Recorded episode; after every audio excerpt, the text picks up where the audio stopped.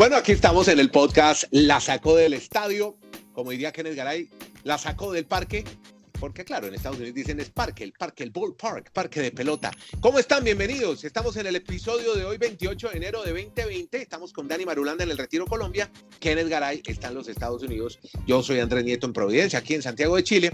Y vamos a estar en estos 20 minutos contando historias del deporte. Quiero saludar primero a Dani Marulanda hoy porque tenemos que hablar del abierto de Australia, donde hoy Roger Federer salvó varios eh, match points. No sé si usted vio el partido, las, cómo están las ojeras de Dani Marulanda. Roger Federer que ha ganado en el día de hoy y también ganó Novak Djokovic, le ganó al canadiense Raonic en un tremendo partido, en cuatro sets, donde iba como una bala Raonic y hoy Djokovic le dijo, no señores, aquí estoy yo y lo mismo Federer, que se van a encontrar ahora en semifinales. Hola Dani, en el Retiro Colombia. Hola Andrés, saludos muy especiales para Kenneth. Le cuento que hoy estoy en Medellín, en un día bastante soleado, muy agradable la temperatura, porque nos estamos reuniendo acá varios periodistas en un encuentro de amigos de los podcasts. Oye, estoy sorprendido de ver la cantidad de compañeros, amigos con los que hemos trajinado en medios. ¿Y todos hacen podcast ya? Ahora, ahora todos involucrados en el podcast. Sí, señor, qué interesante. No, pero me mucha gente mucho. Ex, mucha gente ex RCN, sí. gente de, que ha sido corresponsales en Caracol Televisión. Cuente, ¿qué colegas andan por ahí? Cuéntenos. Ninguno, ninguno gana lo que ganamos nosotros con este podcast, ninguno. Pero usted dice de, de, cariño. Todo, de todo, de todo, de todo. Estamos en lo de la monetización, Kenneth. Estamos trabajando en el tema. De, cariño, de plata, de amistad, de buena, de buena onda. yo a ustedes los tengo aquí en el corazón siempre. No, pero ¿sabe qué me alegra más a mí? Que ahora que estamos en este podcast, que ya llevamos casi 200 episodios, que ya llevamos un tiempito en esto, y es que esto se está popularizando y que el podcast cada vez va a ser más frecuente y todos lo van a tener más cerca a sus posibilidades. Es decir, usted en el celular, todo el mundo habla metido en el celular, ahora tener un podcast dirigido a personas que le interesan como nuestros oyentes, el deporte americano o los deportes del mundo o el fútbol mundial, tienen la oportunidad todos los días. Exacto, hoy, el nicho. Hoy, ya no, hoy ya no, hoy ya no hay audiencia general, hoy todos somos un nicho. O sea, eh, el, público general que existía antes cuando los medios eran limitados ya no existe. Ya todo es un nicho. Por eso es que usted bien lo decía, Andrés, eh, uno de estos días. En Colombia, por ejemplo, el RCN tiene podcast de todos y cada uno de los equipos. Claro, ya. Los, los Digo, hablo, hablo, de, hablo, de, equipos de fútbol. Y precisamente acá el invitado hoy desde Bogotá es Sebastián Heredia, el encargado de todo el podcast de RCN, que precisamente se está dirigiendo acá en una charla con todos los colegas para todo ah, Qué bueno, con Sebas. Y, y, me sabe que me complació mucho ver al señor Juan Guillermo Montoya. Yo no sé si ustedes lo recuerdan, él fue, además de presidente Atlético Nacional, mucho tiempo trabajó en Caracol Radio. Y el director de noticias de Caracol. Sí, señor. Aquí también está acompañando. O sea, esto es desde gente que apenas está empezando en medios hasta gente que tiene mucha experiencia, todos ya involucrados en este maravilloso mundo del podcast. Bueno, ahí está el podcast, ya está al alcance de todos con solo un clic. Y así les contamos lo que pasó entonces en el tenis de Australia. Dani Marulanda. Pues Andrés y a mí sí me preocupa es el tema de la ATP que pensará que estamos en el 2020 y que el primer Grand Slam de este año nuevamente vamos en una semifinal a Roger Federer y a Novak Djokovic. Está bien que tienen un talento súper exquisito, podemos darle muchos calificativos, pero mi pregunta es, estas nuevas generaciones, las generaciones de las tablets, o sea, están invirtiendo su tiempo y sus dedos, sus manos, su cerebro. La generación del podcast. Sí, sí, porque realmente o sea, en este torneo se esperaba más de Tsitsipas, más de Medvedev, ya se despidieron del, torneo. Solo nos queda ver qué pasa con Tim y con Zverev mañana. Pero realmente yo creo que Federer a los 38 años, a mí me parece algo ilógico en el tema deportivo que todavía esté figurando a estos niveles. Y yo no sé si la ATP eso le preocupará a futuro, porque va a ser muy abrupto el cambio generacional cuando se retiran esos tres monstruos, lo que vaya a pasar de ahí en adelante con el tenis pues un poco lo que se está viviendo ahora, cuando estamos buscando los de la Next Gen, y usted se ríe cada vez que hablamos de la próxima generación y vemos que ahí por ahí puede surgir uno, y hablamos de Medvedev el año pasado cuando llegó a final de Wimbledon y decíamos, este va a ser, no, o va a ser Tim, o va a ser Sisipas. No, es que es un poco también en sintonía con lo que es la juventud de hoy, los millennials y los centennials. Nos, estamos hablando de tres monstruos Federer, Nadal, Djokovic, totalmente concentrados en su carrera, unos verdaderos profesionales. Hasta que uno de ellos sepa que esta es su carrera, su vida, su futuro, ellos van a llegar a, porque tienen talento. Mire que Kyrgios ya se está enrutando, ya está dejando de ser un poquito disciplinado, ya deja de hacer tanta patanería en una cancha de tenis y ya tuvo un partido decente con Nadal. Así que esperemos a ver, esperemos, pero puede ser un poco lo que pasa en el circuito femenino, ¿no cree usted, Dani? Ah. Que hay mucha irregularidad y cualquiera puede ser número uno. Sí, y Kenneth lo ha comentado, lo que se ve en la rama femenina es que no hay una número uno consolidada, no solo en el tema deportivo, sino mediáticamente. Pero ayer estuve muy pendiente de las declaraciones después de haber ganado a Barry y pasar por primera vez a las semifinales del Abierto de Australia de su país. ¿Qué dijo? Porque es actualmente la número uno del mundo. Y que yo la noté más destensionada, entendiendo más de acercarse a los medios, un poco más jocosa la entrevista. Incluso ella pidió que la entrevistara no Jim Courier, que es normalmente el que hace todas las entrevistas en el abierto australiano, sino que fuera su compañera de equipo del Aqua, porque hace dobles con ella. Ya fue más relajada la, la, nota, la gente se reía obviamente en las tribunas. Y contaron la anécdota del año pasado, estuvo Tiger Woods en Australia en un torneo, obviamente, de, la, de los presidentes, cuando se enfrenta el resto del mundo contra Estados Unidos. Y Ashley la invitaron a ese evento y pusieron un green en medio del agua y resulta que Tiger le pega la bola y la tira al agua, mientras que Ashley Barry le pega la bola y la deja en el green. O sea, mostrando el talento de esa deportista que estuvo en el baloncesto, estuvo en el golf más joven y que casi le dice adiós al tenis. Ella estaba, no estaba muy obsesionada por jugar tenis, pero cuando empezó a ganar y ver que ser número del mundo le iba a dar muchas, muchos réditos, pues ahora se está encaminando como para ser realmente una número uno que trascienda en el ámbito de la WTA. Bueno, y seguimos ligando el tema del tenis con el baloncesto y con Kobe Bryant más exactamente, porque hoy al momento de ganar Novak Djokovic en cuatro sets que le ganó a Raonic, no sabía yo que eran muy amigos. Hoy se lo contaba John McEnroe en esa famosa entrevista después del partido. Hablábamos mucho, se contaban eh, momentos muy importantes. Dice Djokovic que fue su inspiración. Y además tuvo un detalle bonito. En su indumentaria ya tenía inscritas las iniciales de Kobe Bryant, KB y los dos números, el 8 y 24, y así va a jugar, ojalá hasta la final del próximo domingo en Australia, donde se van a enfrentar. Número 50, enfrentamiento entre Djokovic y Federer. Pero Djokovic, gran amigo de Kobe, y con Kobe tenemos que saludar a Kenneth Garay, ahora sí en forma, para que nos cuente más historias de Kobe, qué más ha pasado en las últimas 24 horas. Y me imagino que eso va a ser un tremendo homenaje, tributo, despedida que le van a hacer a Kobe Bryant en eh, los Estados Unidos. Kenny, en Bristol, ¿qué ha pasado con Kobe? Un fuerte abrazo, mi estimado Andrés Nieto Molina y también a Dani. Eh, qué bueno que Dani está reuniéndose con todos los podcasters y que definitivamente eso, del podcast va poco a poco creciendo. poco a poco no, que digo, a pasos no, creciendo. Exacto. O sea, ya estamos aquí. Algún día Andrés me llamó y me dijo, eh, ¿ustedes qué están haciendo con podcast? Y, yo prácticamente me reí, yo le hablaba de, archivos de audio y él me corregía y en fin, y ahí vamos. Eh, el tema COVID. Uno se levanta y sigue siendo difícil de asimilar, pero hay que entender una cosa, eh, la página hay que pasarla, seguirán los homenajes póstumos, pero la vida tiene que continuar. Eh, decía Shannon Sharp, el exjugador de la NFL, el comentarista de Fox, algo muy cierto, pero me gustó la manera como lo expresó ayer. Eh, esa es la cita que no podemos cancelar y a la que todos tenemos que ir. ¿eh? Esa no la podemos evadir.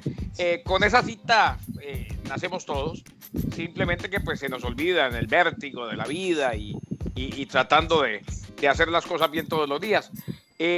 El hecho es que la NBA canceló el partido de hoy entre los Lakers y, los Clippers de Los Ángeles. Que pensábamos, Kenneth, perdóneme, que ayer Dani Marulanda lo decía en el podcast de ayer, que podía haber un homenaje dentro del juego, muchos homenajes, pero creo que van a hacer algo mucho más preparado, algo como lo que pasó. ¿Se acuerdan cuando murió Aretha Franklin? Que se demoraron una semana despidiendo. Aretha Franklin, exactamente. Es que, es que, ojo, eh, eh, ayer cuando lo dijimos, aún no se había presentado el comunicado oficial de la liga.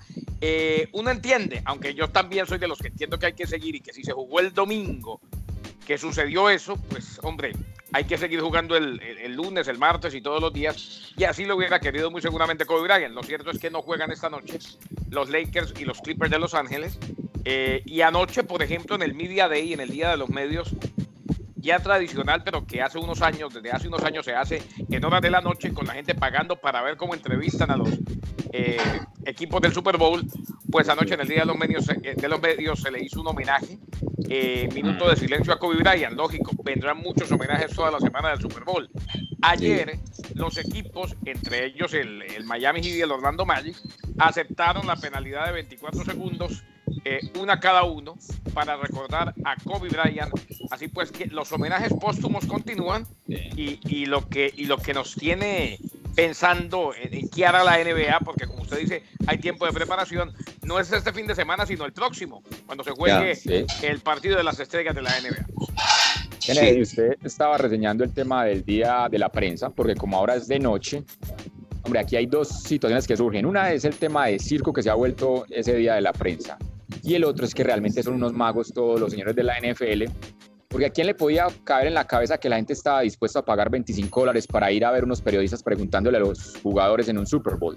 Y yo creo que por fin se llenó el estadio de los Marlins. ¿O no fue así, Kenneth? sí, sí, sí. Es una locura lo que pasa en el día de la prensa, pero ya con el público cercano a los jugadores. Y a mí me, a, mí me tocó, a, mí me, tocó la primera vez que le abrieron la puerta a, a los aficionados. recordemos, en, sí, exacto. Hay que entender una cosa. Esa primera vez lo hicieron de día y la gente fue. Y después ya lo cambiaron a de noche y la gente siguió yendo. Yo en un principio pensaba que la gente no iba a pagar para ver simplemente desde la distancia, desde las gradas, cómo los jugadores mm, le dan su disponibilidad a la prensa y los entrevistan y demás, pero la gente paga y se mete en el cuento sin problema. Ayer habían 40 mil boletos e incluso reventa para la gente asistir al estadio de los Marlins y ver ese acontecimiento para ellos de ver los jugadores allí como son entrevistados. Pero decimos que en ese tema es muy importante el mercado que es la NFL. Pero el tema del circo es, recordemos que en el que, por ejemplo, una vez una chica reportera de México fue vestida de novia y en la rueda de prensa de ese día en Super Bowl le preguntó a Tom Brady, por favor, cásate conmigo. Y obviamente consiguió muchos likes porque las generaciones de ahora viven pendientes de eso, pero realmente el, periodista conservador, el que va simplemente a analizar, pues realmente lo toma como un circo. Y ayer a Garoppolo, por ejemplo, le preguntaron que cuál era su pasta preferida. Como obviamente tiene ancestros italianos, entonces claro. esas declaraciones. ¿El pene? ¿Cuál sería? ¿El fettuccine o el pene de Garoppolo? o, los raviolis. No, yo, creo que fue la, yo creo que fue la putanesca. Pero me llamó, ¿sabe cuál? Me pareció un bonito detalle. Hay unos chicos que tiene la NFL que se llama Play 60, como jugar eh, para el desarrollo de los niños y la NFL siempre apoya este, este proyecto. Y uno de esos chicos, un adolescente, estuvo anoche como si fuera un periodista y le preguntó a Patrick Mahomes. Y la pregunta fue, yo quiero ser como usted.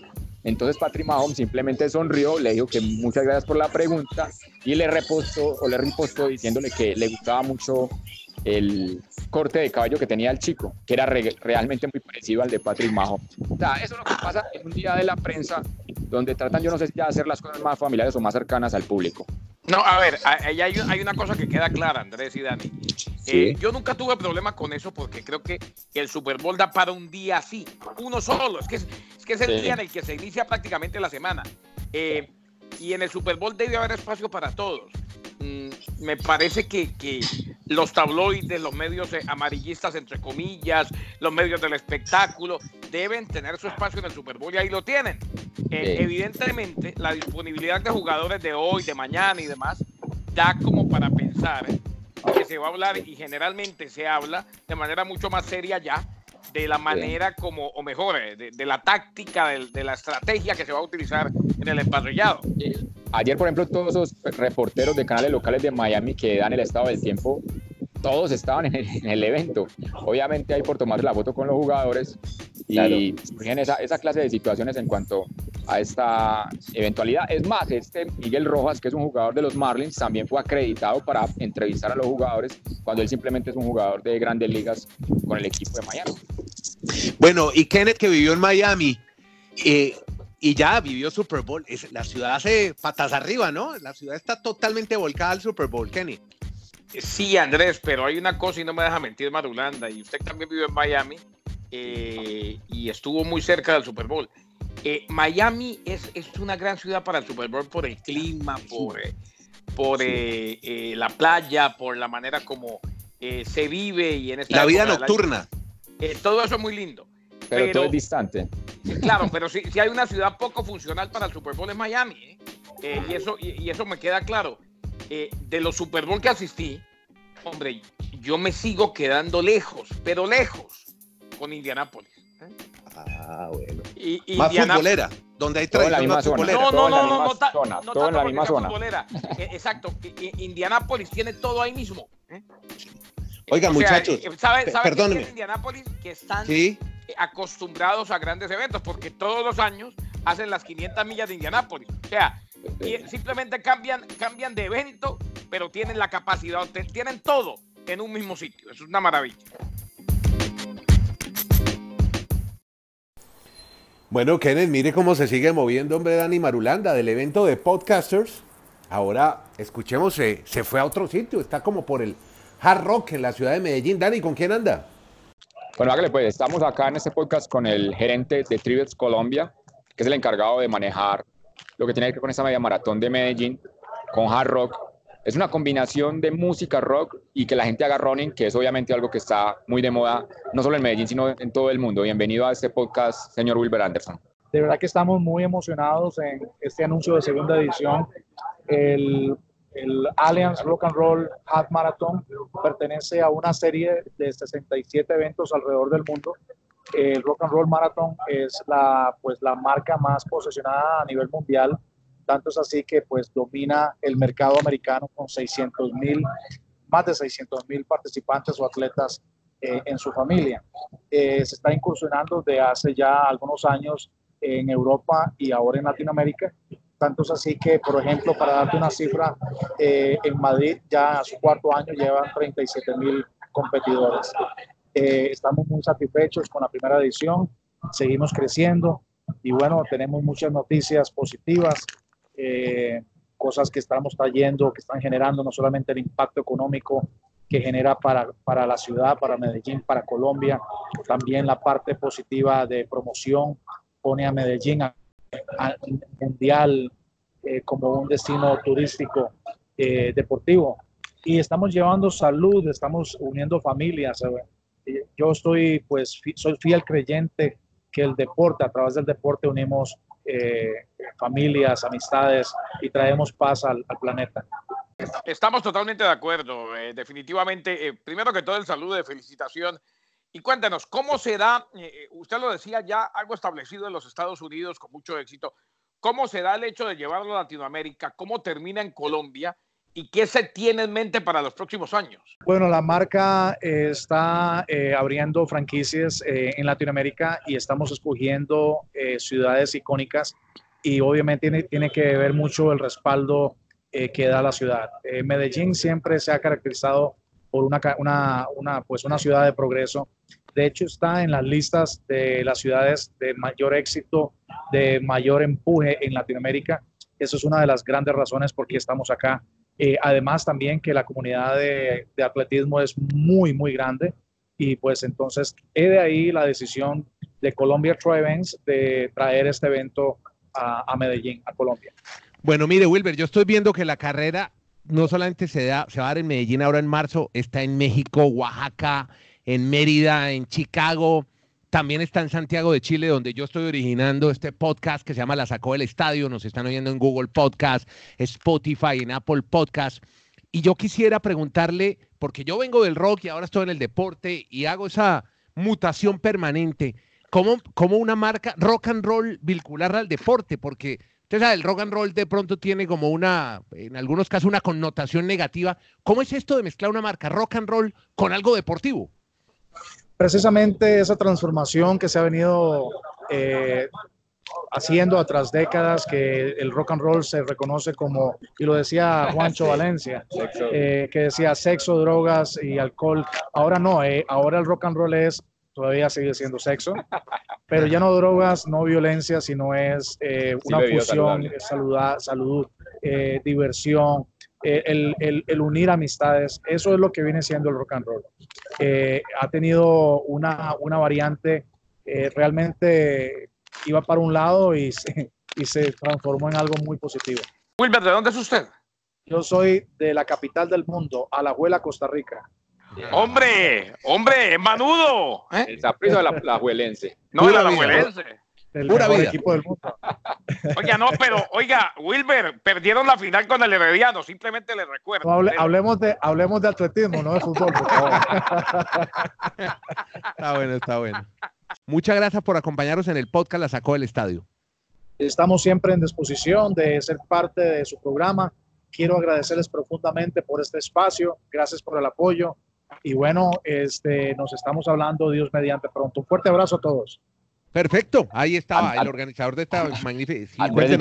Wilber Anderson. Bueno, él es Wilber Anderson, que además tiene apellido rockero. John Anderson era un famoso músico del grupo Yes. Muchas gracias, Wilber, muy amable. Gracias por estar en este podcast. Hombre, llegamos al cierre ya de este podcast, la sacó del estadio. Muchas gracias a Dani Marulanda que se multiplicó hoy. Evento de media maratón con eh, rock and roll, con Wilber, con Costa Rica. Qué bueno tener gente de Costa Rica en este podcast que se oye en toda América Latina originados de Chile, Colombia y Estados Unidos. Así que Dani, muy bien. Y en el evento de podcasters. Con Kenneth Garay en Bristol, Connecticut, en los Estados Unidos. Dani Marulanda en el Retiro, Colombia. Andrés Nieto desde Providencia, Chile, en Santiago. Gracias a todos. Mañana nos encontramos en otro podcast. La sacó del estadio.